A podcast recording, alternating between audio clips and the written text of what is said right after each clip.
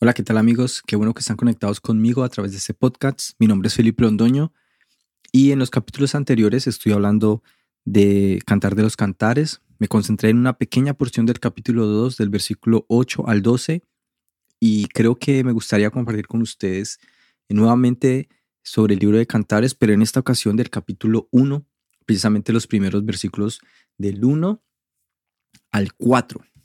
Voy a intentar hacer todos esos pues todos estos simplemente cuatro versículos, pero voy a intentar hacerlos eh, en el transcurso de este podcast. Si veo que me alargo un poco, entonces vamos a dividirlo en dos. Así que vamos a empezar. El primer versículo, pues, es Cantar de los Cantares de Salomón, el cual simplemente nos está dando una referencia del autor. Cantar de los Cantares es como una mención a decir la canción, la mejor de las canciones, el canto por excelencia. Eh, en muchos comentarios bíblicos lo encontramos que Cantar de los Cantares pues hace referencia a la mejor canción que Salomón pudo cantar o como, sí, la canción que está por encima de todas las canciones y por eso se llama Cantar de los Cantares. Eso es lo que simplemente nos cuenta el versículo número uno del capítulo 1, que nos hace una introducción como título a lo que va a venir después, donde se pone más interesante y es realmente lo que nos lleva al título de este podcast, el beso de Dios. Porque este versículo 2 empieza, ah, si me besaras con los besos de tu boca. Y obviamente poniéndonos las, las gafas, como lo hicimos anteriormente, de la relación entre la amada y el amado, que viene siendo la relación entre la iglesia y Cristo, o entre tú y Jesús, es la novia la que desea ese beso, ¿no? Es la novia la que está buscando eh, ese beso apasionado. Y, y ese anhelo de ese beso en este versículo podría traducirse eh, originalmente de la siguiente manera, o si él me besara con besos de su boca. Si él me besara con besos de su, de su boca. Y es un beso de pasión. Hay diferentes tipos de besos. Es una, la amada no está buscando un beso de amistad en la mano, en la frente, un beso de añoranza o un beso de amistad en la mejilla, de compañerismo. Ella está buscando claramente un beso íntimo con su amado. Ella desea que su amado la bese. Ahora bien, en el negro, eh, que realmente viene siendo beso, no solo significa beso, también se puede traducir como arma. Qué interesante. De lo que hemos deducir que el beso de Dios es indudablemente el arma más poderosa. ¿Por qué? Recordemos que en Génesis capítulo 2, versículo 7 dice, entonces el Señor Dios formó al hombre del polvo de la tierra y sopló en su nariz aliento de vida y fue el hombre un ser viviente. Esa cercanía de la boca de Dios a la nariz de la forma del hombre fue lo que trajo vida, fue un soplo, eh, un viento que en, en, el hebreo es el ruach, ¿no? Entonces cuando Dios crea al hombre, digamos, se acerca a él, sopla, sopla vida sobre el hombre, se acerca a la punta de su nariz, sopla vida. Hay un contacto con, con la boca de Dios y el hombre, y trayéndolo un poco a la alegoría de forma simbólica, ese beso es poderoso y por eso la novia desea ese beso de su amado porque es un beso que trae vida, que trae libertad, que trae verdad a la amada. Acercarnos en una intimidad profunda con Dios es desear los besos de su boca. Es desear que ese, que ese aliento de vida esté en nosotros y podamos nosotros vivir en constante fluido de estos besos, un deseo profundo por los besos de su boca. También esos besos de su boca pueden ser precisamente sus palabras. Y la Biblia es la palabra de Dios. Es un deseo apasionante por, por eh, estudiar, meditar, leer la Biblia, eh, ir más allá eh, en nuestro estudio bíblico, no para enseñar a otros o no pensando en, en dar sermones, sino para crecer nosotros mismos en la palabra, con la palabra de Dios. Es ese deseo de la amada de, crecer, de intimar con el Señor a través de su boca. Yo creo que es un desafío para nosotros como iglesia también, desear los besos de su boca, desear estudiar la palabra de Dios, desear eh, profundizar más en ella y meditar en ella. Pero también por otro lado darnos cuenta que cuando nos acercamos a la boca de Dios, nosotros sentimos vida, libertad y verdad. Y cuando eso no podemos sentir, cuando son esos tres aspectos del, beso de la boca del beso de Dios no, están presentes en nuestra iglesia, cuando sentimos que no hay libertad en nuestra iglesia, cuando sentimos que no, no tenemos eh, fluidez en nuestra iglesia, es porque falta ese beso del amado para la iglesia, para su amada. Así que es un ánimo simplemente, manera de reflexión, de, de intimar más, de buscar más eh, el beso de Dios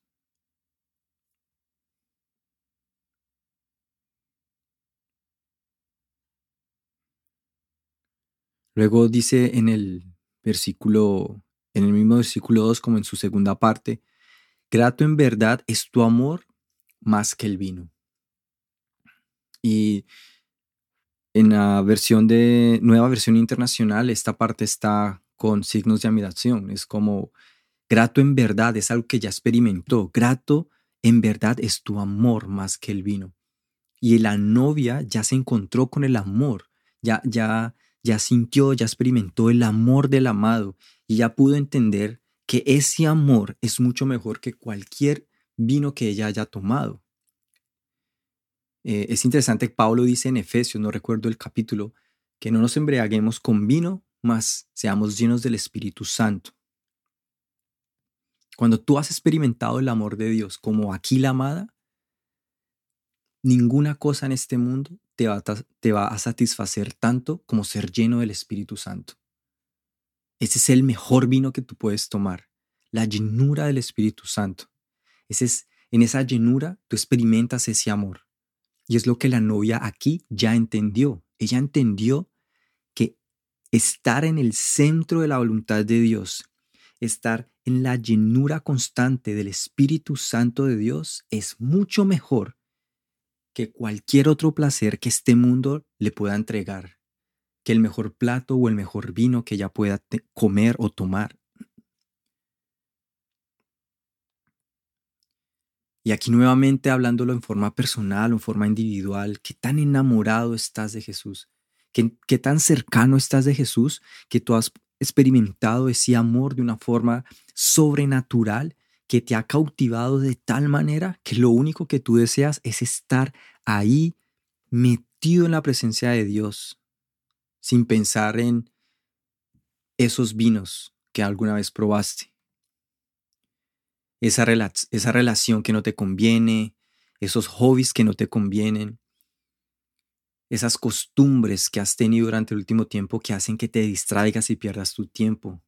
Pueden ser celular, internet, redes sociales, relaciones tóxicas, amistades que no te convienen, juegos o actividades donde simplemente pierdes el tiempo, no construyes realmente nada positivo para tu vida. Y todas esas distracciones en las cuales tú estás buscando satisfacción, entendimiento, pero no vas a encontrarlo en eso. Es como el engaño. Porque cuando tú has experimentado realmente el verdadero amor, entonces la fuente de tu satisfacción va a ser su presencia. Es lo que la novia dice, grata es bien, además de los besos, además de la vida que tú me das, además de deleitarme en tu palabra, además de eso, grato también es tu amor más que el vino. Grato también es tu presencia, sumergirme en la dimensidad de tu espíritu. Eso es mucho mejor que cualquier otra cosa que yo pueda hacer. Es lo que la novia dice en ese mismo versículo. Eh, dice, tú mismo eres bálsamo fragante. Tú mismo eres bálsamo fragante. Aquí yo tuve que detenerme y estudiar un poco más qué significa que el amado sea bálsamo fragante. Y en el contexto de judío, en, esa época el bálsamo fragante pues eran, digamos, como perfumes que se derramaban para que ese aroma y esa fragancia pudiera eh, cubrir un lugar. Y precisamente lo que la novia está diciendo, grata es también de tus perfumes la fragancia, es decir, ese, ese olor del bálsamo, tú mismo eres ese bálsamo fragante, o sea, Dios se derrama. Y aquí hace una connotación al Espíritu Santo. El Espíritu Santo fue enviado, derramado a esta tierra para llenar con su aroma cualquier rincón de este mundo y que todos puedan reconocer quién es Jesús. Y la novia dice por eso, gratis también de tus perfumes la fragancia, ese aroma tuyo Jesús, ese aroma tuyo Espíritu de Dios, está derramándose en el mundo. Y ese, esa, e, e, ese, ese aroma es, es mi deseo, es mi anhelo ver cómo se derrama, cómo se expande más tu mensaje, cómo tu Espíritu Santo toca la vida de personas, se llena. Y eso es agradable para mí. ¿Cuánto deseo tenemos nosotros hacia la gran comisión? El deseo de que la gente conozca a Jesús, de que experimente el poder del Espíritu Santo, de que ese bálsamo fragante, ese, ese perfume se derrame en el corazón de muchas personas, también en el de nosotros. Dice luego más adelante en ese mismo versículo, con razón te aman las doncellas. Las, las doncellas son aquellos que ya conocen a Dios, son las mujeres vírgenes, por decirlo de alguna manera, en el contexto judío, quienes se están preparando para casarse. Nosotros nos estamos preparando para casarnos. Y aquí la amada mira a quienes ya conocen ese aroma y dicen, wow, de razón, ellas están enamoradas, porque es que este aroma es tan especial. Con razón te aman las doncellas. Miren, algo que yo puedo también como, digamos, decir frente a lo que estamos leyendo es que yo espero realmente que con mi vida muchas personas puedan ver a Jesús. Es mi deseo. Que la gente pueda decir, ah, con razón Felipe sigue a Jesús. Porque es que por medio de Felipe podemos ver esa fragancia fluyendo. Qué lindo podría Qué, lindo sería escuchar eso, ¿no? Personas que no conocen a Dios ven a la iglesia y pueden sentir el aroma, el aroma de Dios en la iglesia, que esas personas externas a la iglesia dicen, ah, con razón, ellos siguen a Jesús, porque en esa fragancia encuentran vida, paz, libertad, propósito, hay belleza en ese lugar porque Dios está ahí y la gente externa puede verlo y podamos exclamar que Jesús vive en nosotros y que su fragancia llena al mundo, que los demás puedan decir con razón, ellos, con razón, ellos están enamorados de ese Dios. Y que al final esas personas externas puedan decir, como en el versículo 4, hazme del todo tuya, gente rindiendo su vida a Jesús, date prisa, levántate, oh rey, a tu alcoba. Creo que este este versículo 4 más nos lleva a una mirada externa de aquellos que no conocen a Jesús, pero sus corazones están preparados. Sin embargo, la iglesia tiene que transpirar el aroma para que ellos puedan decir, Señor, aquí estamos, te entregamos todo lo que somos. Hazme del todo tuya, dice en este versículo, lo cual hace referencia a una entrega total. Date prisa. Hay un sentido de urgencia. Levántate, oh rey, a tu alcoba. Es una exaltación al Rey de Gloria. Así que para resumir estos primeros cuatro versículos, quiero decir simplemente que el beso de Dios trae libertad, el beso de Dios eh, trae vida, el beso de Dios nos lleva a estudiar la palabra, a intimar más en ella, porque de su boca sale vida, de su boca salen sus palabras y al final esto nos alimenta a nosotros, que podamos decir, em, esa cercanía es tan profunda que deseamos estar todo el tiempo en esa intimidad con Dios, mucho más que cualquier otro vino. y que podamos entender que la fragancia de Dios está siendo derramada por medio de su Espíritu Santo en la tierra y que nosotros como iglesia tenemos que tener ese aroma para que otros puedan sentir el aroma y entender que ahí está Dios. Así que espero que este podcast, perdón, haya sido de bendición para tu vida. Espero que puedas compartirlo con otros, que te animes tú mismo a leer estos versículos y a sacar aún mucho más de lo que, de lo que hemos podido compartir. Eh, recuerda seguirme en mis redes sociales, en Instagram como Felipe Londoño, Felipe Londoño también en YouTube. Y recuerda que estoy en, Spotify, eh, Google Podcasts y Apple Podcasts, así que puedes escucharme en la plataforma de tu preferencia. Un abrazo y que Dios te bendiga.